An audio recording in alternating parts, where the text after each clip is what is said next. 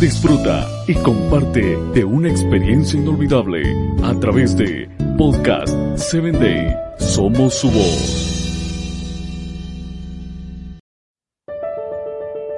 Soy tu amigo Samuel Alcántara y te doy la bienvenida a tu espacio Personas Efectivas. El liderazgo se construye de adentro hacia afuera, desde el nivel intrapersonal. Eh, quiere decir mi relación conmigo mismo se avanza al nivel interpersonal, o sea, mis relaciones e interacciones con los demás.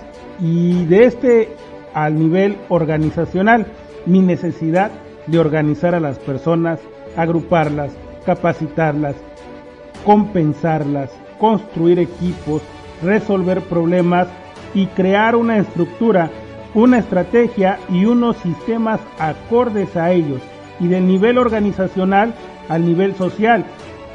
Mi acción sobre un una gran conglomerado de gente, la efectividad.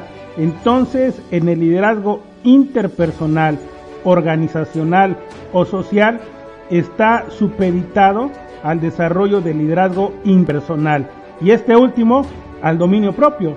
Resultaría paradójico un líder predeterminando liderar a otros, inspirar a otros, guiar las vidas de otras personas, manejar el negocio de otros, encaminar sus seguidores hacia una visión organizacional si él no es dueño de sí mismo, si no es capaz de manejar y dirigir adecuadamente sus emociones, si no está a cargo, se ha hecho responsable de sus propias decisiones, si no tiene su propia definición de visión y proyecto de vida. En tales condiciones, te pregunto, ¿cómo podría liderar a otros? El génesis del liderazgo se encuentra pues en el desarrollo y crecimiento personal.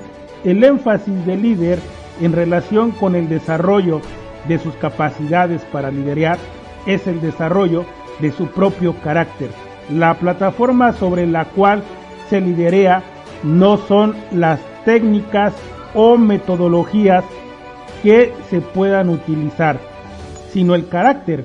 Al respecto dice John Adir, el liderazgo es más una cuestión de personalidad, temperamento, actitudes y valores. Y John Maxwell lo complementa al decir, los líderes son efectivos por lo que son interiormente, por las cualidades que lo hacen personas.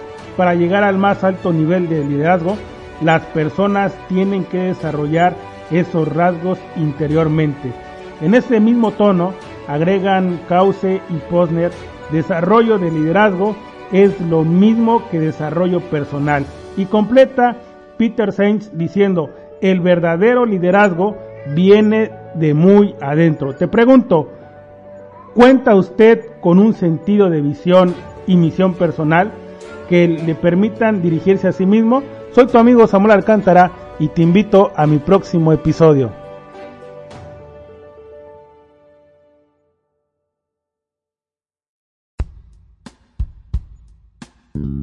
Síguenos en www.podcast7day.com. Hasta el próximo episodio.